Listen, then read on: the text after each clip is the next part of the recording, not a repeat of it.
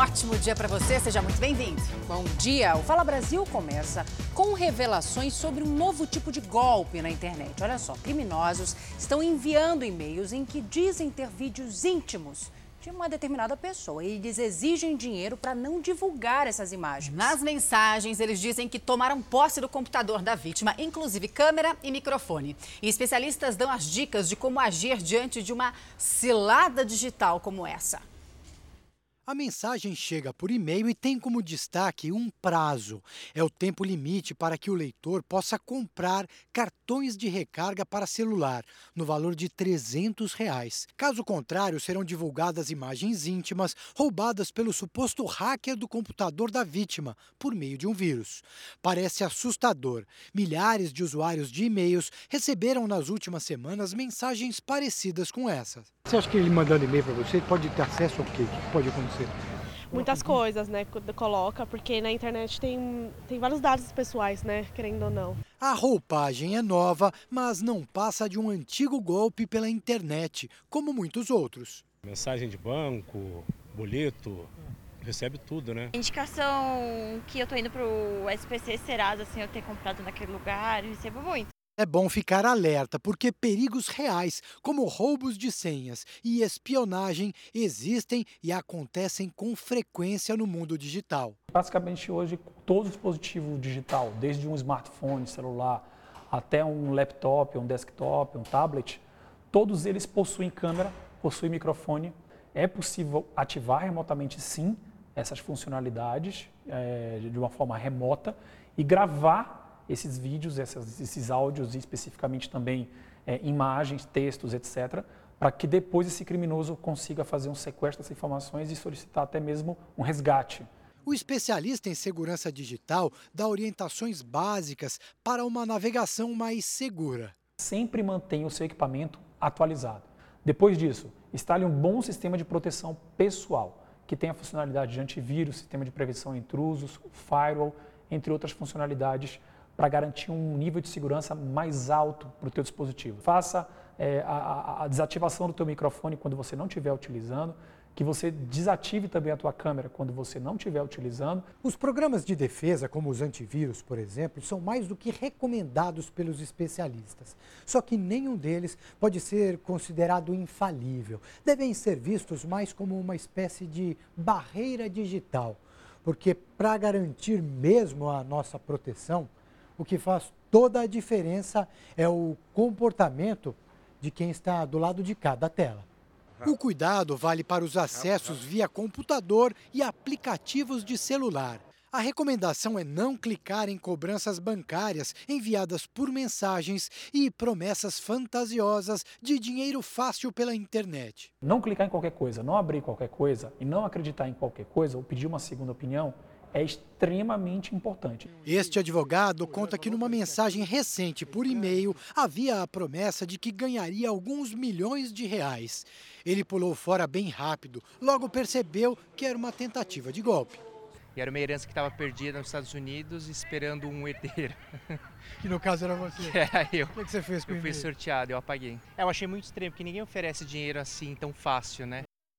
Tem que ficar atento, né? E em Belo Horizonte, um estudante de arquitetura foi preso por divulgar vídeos íntimos de ex-namoradas na internet. Ele também é investigado por estupro. Na casa do suspeito foram encontrados sprays de pichação, uma máscara ninja e uma balança de precisão. Os investigadores também apreenderam aparelhos celulares, notebooks e diversas mídias. Nelas havia imagens pornográficas de mulheres com as quais o homem já se relacionou. Davi Júnior Meirelles, de 30 anos, é estudante de arquitetura. De acordo com a polícia, as fotos e vídeos são de ex-namoradas dele. As investigações começaram há cerca de um mês depois que uma das vítimas denunciou o estudante. Segundo a polícia, o suspeito filmava e fotografava momentos íntimos com a namorada e depois postava as imagens e os dados delas em sites pornográficos. Em algumas circunstâncias, elas permitiam serem filmadas no momento íntimo do casal. Porém, nenhuma delas consentiu a divulgação. Entretanto, teve circunstâncias em que elas eram filmadas mesmo sem saber. No banheiro da escola de arquitetura, uma mensagem alerta as estudantes para o perigo. Davi também é investigado por estupro de vulnerável. Isso porque uma das mulheres contou aos policiais que estava inconsciente durante a relação. O estudante participava de grupos feministas nas redes sociais e parecia ser engajado com a causa.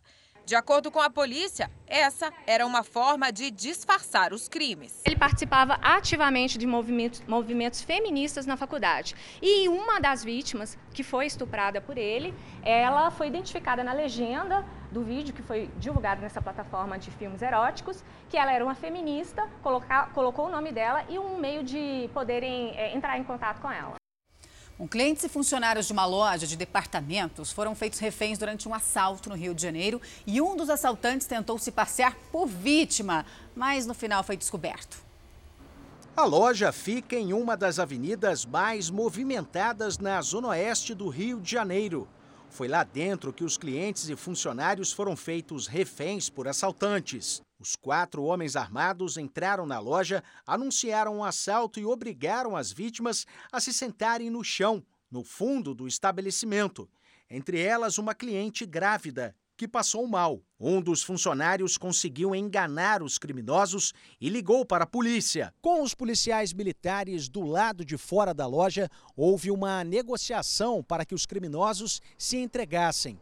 Um deles tentou enganar os PMs ao sair do estabelecimento, mas os quatro assaltantes acabaram detidos. Um deles veio para próximo da gente, pedindo a gente que é, confirmasse que ele era refém, que ele era um dos reféns, um dos reféns. E aí nisso um dos policiais entrou com o fuzil já apontado para todos nós, pediu que a gente levantasse as mãos e esse rapaz, que era o terceiro da fila, que se fazia vítima, e logo já foi gritando, você também tá junto, não tá? A gerente e o funcionário do caixa prestaram depoimento no fim da noite. Depois, eles voltaram à loja para deixar os celulares que tinham sido roubados pelos criminosos. Os quatro integrantes da quadrilha vão passar por uma audiência de custódia nesta quinta-feira e depois serão levados para o complexo penitenciário de Jericinó, em Bangu, na zona oeste do Rio.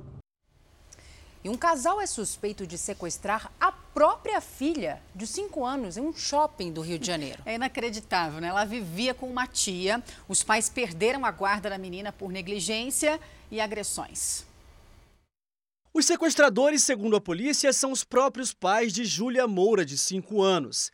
Eles perderam a guarda da menina na justiça há um ano. Quando ela teve quatro anos, ela realmente chegou é, machucada e me relatou que o que tinha acontecido. A guarda provisória da menina foi concedida à tia paterna. Em setembro deste ano, a justiça decidiu que Júlia poderia encontrar com o pai e a mãe apenas em locais públicos e na companhia de uma pessoa de confiança da tia.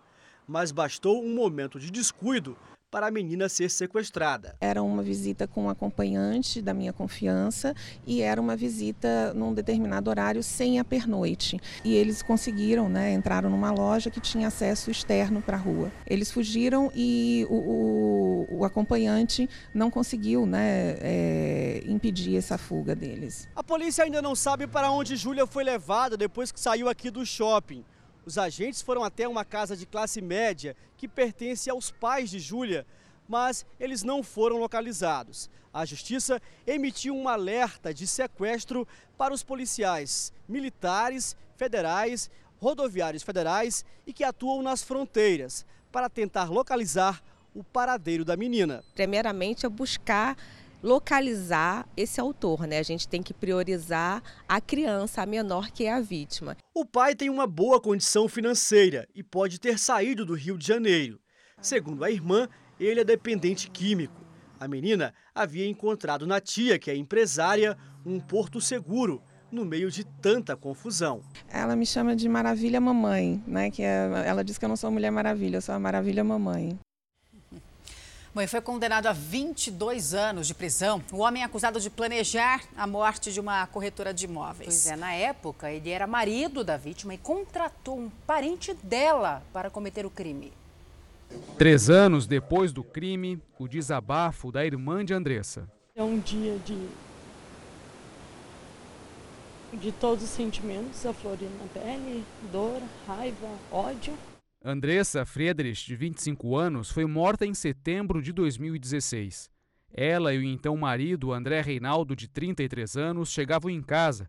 Depois de abrirem o portão, um homem armado entrou e ordenou que todos saíssem do veículo. O criminoso exigiu que Andressa tirasse o carro da garagem. Depois de manobrar, ela desceu, entregou as chaves ao assaltante e foi baleada na cabeça na frente da família. Dois dias depois, a polícia descobriu que o mandante do crime foi André. Andressa havia pedido a separação, mas ele não queria dividir uma herança com ela. Para o crime, André contratou Anderson dos Santos, casado com uma prima de Andressa. Ele receberia 10 mil reais pela morte da corretora. O julgamento no Fórum de Canoas, na região metropolitana de Porto Alegre, durou dois dias. Os sete jurados consideraram André o responsável pelo homicídio qualificado e também condenaram Anderson pelo mesmo crime. André foi condenado a 22 anos e nove meses de reclusão em regime inicial fechado. Como o crime foi cometido na presença da filha do casal, esse fator foi considerado como aumento de pena. Já Anderson recebeu uma pena de cinco anos de reclusão em regime aberto por causa dos descontos dos dias que ele já tinha passado em prisão preventiva. É noites e dias sem dormir, né? Porque tem todo um, o envolvimento dele de matar a mãe na frente da filha. E a gente jamais vamos, nós vamos aceitar ele pegar e ter a guarda dela. Algum dia na vida dele, jamais, nunca.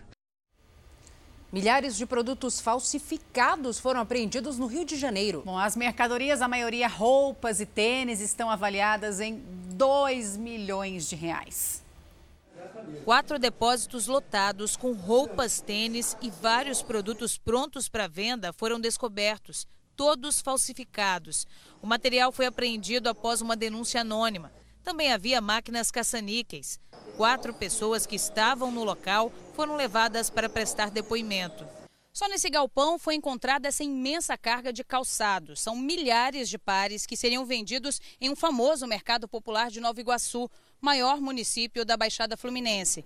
Ao todo, a polícia apreendeu mercadorias avaliadas em 2 milhões de reais. Uma pesquisa realizada pela Federação do Comércio do Rio mostrou que uma em cada cinco pessoas compra produtos piratas no Rio de Janeiro. Um prejuízo estimado de 665 milhões de reais para o comércio fluminense. Os itens eletrônicos estão entre os mais consumidos de forma ilegal. O país como um todo deixa de arrecadar 160 bilhões de reais por ano por causa de falsificações e contrabando. Dinheiro perdido em arrecadação tributária e faturamento para as indústrias legalmente estabelecidas. E em Osasco, na Grande São Paulo, a polícia procura um suspeito de ter assassinado um homem na saída de um banco. E também, nesse caso, a polícia acredita que foi uma execução, até porque nada foi roubado.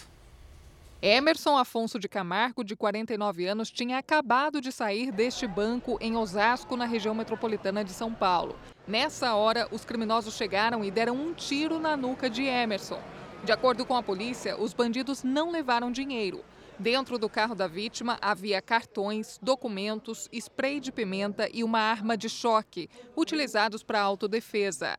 Ao redor do banco, vários moradores ficaram assustados com o crime e acompanharam o trabalho da polícia. Enquanto os peritos analisavam o local, os policiais saíram em viaturas descaracterizadas para fazer buscas pela região e tentar encontrar os criminosos. Testemunhas falaram que os suspeitos chegaram em um carro prata, abordaram o homem e fugiram. A polícia investiga a motivação do crime. Uma hipótese é de que Emerson tenha sido vítima da saidinha de banco, que é quando os criminosos roubam clientes das agências logo depois de sacarem dinheiro. Os moradores da região dizem que tomam cuidado com esse tipo de crime. É, fico meio receoso, né?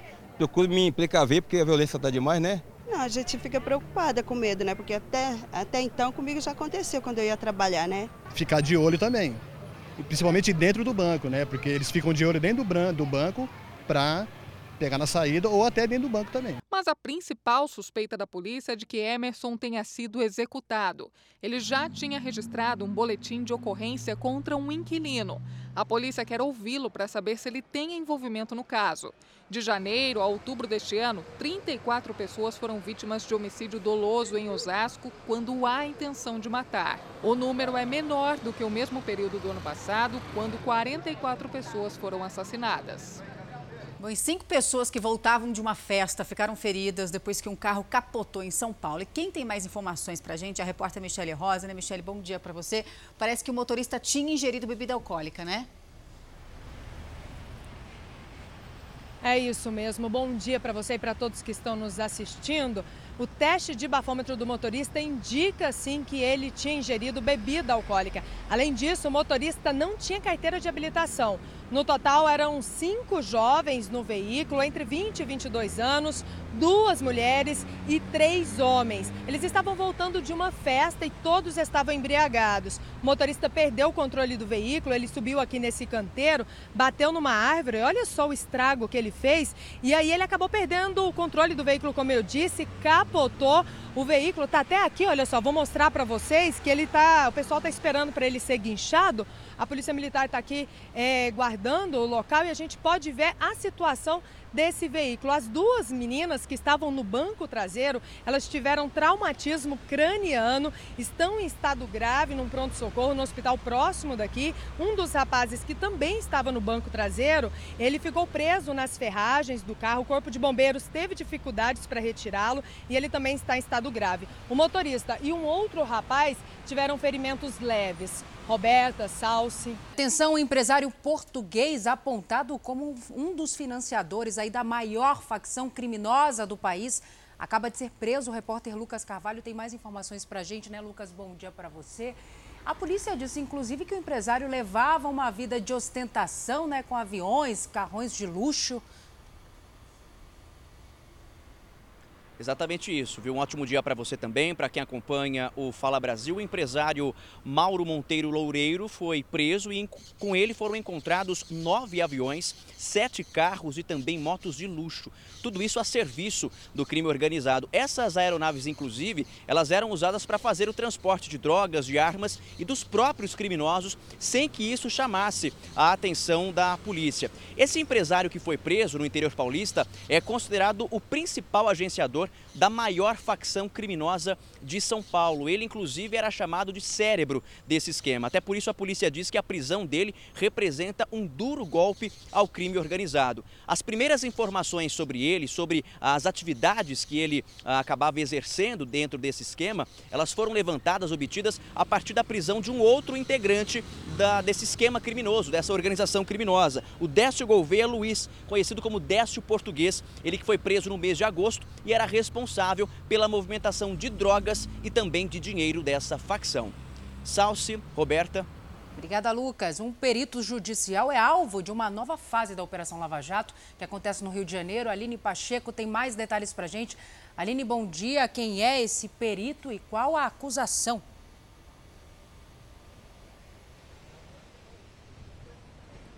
Olá, bom dia. Charles Fonseca William ele é acusado de fraudar laudos para favorecer empresas de ônibus e outros clientes. Ele foi preso em Niterói, na região metropolitana do Rio. Os policiais também estão cumprindo mandados de busca e apreensão. De acordo com as investigações, todo o processo dele passava pelo superfaturamento de trabalhos que ele fazia no Tribunal de Justiça. A decisão da prisão partiu do juiz da Sétima Vara Federal aqui no Rio, Marcelo Bretas. Salce, Roberta. Em São Paulo, um personal trainer que estava a caminho da academia acabou baleado durante uma troca de tiros entre um ladrão e policiais. O suspeito estava numa moto quando decidiu abordar uma vítima para roubar o relógio dela. A tentativa, no entanto, foi presenciada por policiais que estavam na região. O criminoso parou a moto, rendeu a vítima e tentou roubar o relógio dela. No entanto, essa tentativa foi frustrada porque policiais faziam patrulhamento pela região e flagraram a ação. Foi a partir daí que teve início a perseguição. Um personal trainer que estava andando pela região durante a troca de tiros foi baleado no braço. Ele foi para o hospital, mas já está liberado. O caso foi encaminhado à Delegacia de Homicídios e Proteção à Pessoa. E olha essa história: uma mulher foi surpreendida quando abriu uma caixa de brinquedo. Dentro tinha um rifle semiautomático e algumas munições. A mulher comprou o brinquedo para dar de presente e um chá de bebê. Numa rede social, ela escreveu que o número de série da arma não estava raspado, mostrando que provavelmente a arma não tinha sido roubada. A polícia agora quer saber como o rifle foi parar na caixa de brinquedo. Foi encontrado o corpo da mulher arrastada pela enxurrada durante um temporal em Sete Lagoas, em Minas. A gente vai até Belo Horizonte conversar com a repórter Maiara Foco ao vivo, né, Maiara? Bom dia para você. Onde é que o corpo dessa mulher estava, hein? Olá, bom dia Roberta, bom dia a todos. Maria Regina de Deus, de 60 anos, foi encontrada após 40 horas de buscas. O corpo dela estava em uma chácara a 500 metros do carro em que ela estava. Maria Regina era passageira de um veículo que foi levado pela correnteza na segunda-feira.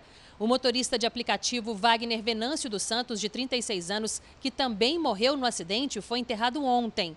Em Minas, pelo menos cinco pessoas morreram em razão das fortes chuvas que atingem o estado. Dez municípios já decretaram situação de emergência. Roberta Salsi. E agora a gente fala de esporte. O São Paulo encerra o ano com uma boa novidade para o torcedor, hein? E cá está ele, Bruno Piscinato, para conversar com a gente. 2019 não foi um ano dos melhores para o São Paulo, é. né, Bruno? Fala para a gente, mas nesse finalzinho aí veio um alívio, né? Pois é, bom dia Salsi, bom dia Roberta. Depois de vencer o Inter ontem, o São Paulo conseguiu a vaga para a Libertadores da América, né? Foi um ano é, que os torcedores protestaram, São Paulo não conseguiu o título, mas quase no apagar das luzes, o tricolor conseguiu a tão sonhada classificação. 30 mil torcedores e o time do São Paulo encararam o jogo como uma decisão. Cada bola era importante e quando ela foi recuperada no meio de campo, Igor Gomes partiu decidido para deixar Anthony livre diante do goleiro Marcelo Lomba. Um belo toque e o São Paulo fez 1 a 0. O Internacional perdeu chances e se segurou com Marcelo Lomba. Num contra-ataque espetacular, Anthony foi mais rápido que a defesa colorada e deu o passe para Vitor Bueno ampliar o placar. Para o Internacional também era tudo ou nada. Volpe deu rebote no chute de Guerreiro e Guilherme Parede descontou 2 a 1. E o São Paulo segurou a pressão até o último minuto, quando Marcelo Lomba quase empatou o jogo de cabeça. Foi uma vitória com dois significados importantes. Garantiu um lugar na fase de grupos da Libertadores e um melhor planejamento para a próxima temporada. O São Paulo, por exemplo, não vai precisar queimar etapas para disputar a chamada pré-Libertadores. A nossa cabeça desde o começo do campeonato era buscar o título, Infelizmente não conseguimos, quando não tinha mais possibilidade, o nosso objetivo era a classificação direto para a Libertadores e graças a Deus deu certo. E olha, pela primeira vez na história, os quatro grandes clubes de São Paulo vão estar juntos na Libertadores no ano que vem. O Corinthians também garantiu vaga na competição continental e ainda deu uma força para o Cruzeiro.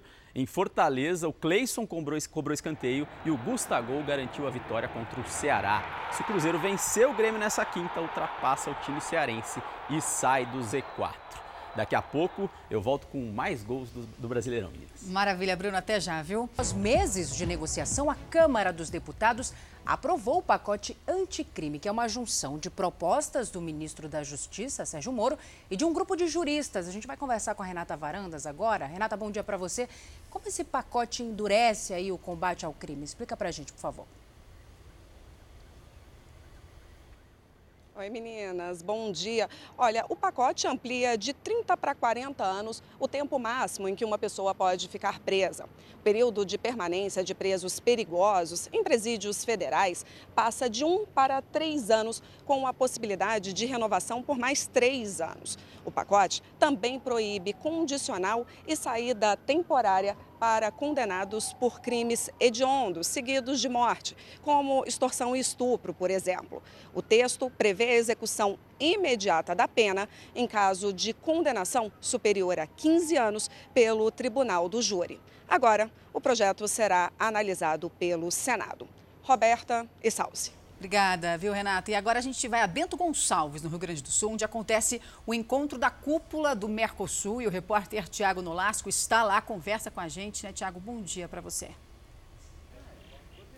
Oi, Roberto e Salsi, bom dia para vocês, bom dia a todos. O presidente Jair Bolsonaro já está no Rio Grande do Sul e nesse momento se desloca aqui para Bento Gonçalves. Daqui a pouco ele tem uma reunião bilateral com o presidente do Paraguai, Mário Abdo Benítez. Os dois podem assinar um acordo na área automotiva. Na sequência, vão ser realizadas as reuniões de cúpula que marcam a despedida do presidente da Argentina, Maurício Macri, que não foi reeleito vão ser assinados dentro do bloco acordos, como o que, por exemplo, prevê a parceria policial e os agentes poderão continuar uma perseguição nas regiões de fronteira com cooperação das autoridades locais. Após essas reuniões aqui no Rio Grande do Sul, Mercosul entra num período de incertezas, já que Alberto Fernandes assume a presidência da Argentina na próxima semana. E ele e o presidente Jair Bolsonaro possuem linhas ideológicas diferentes.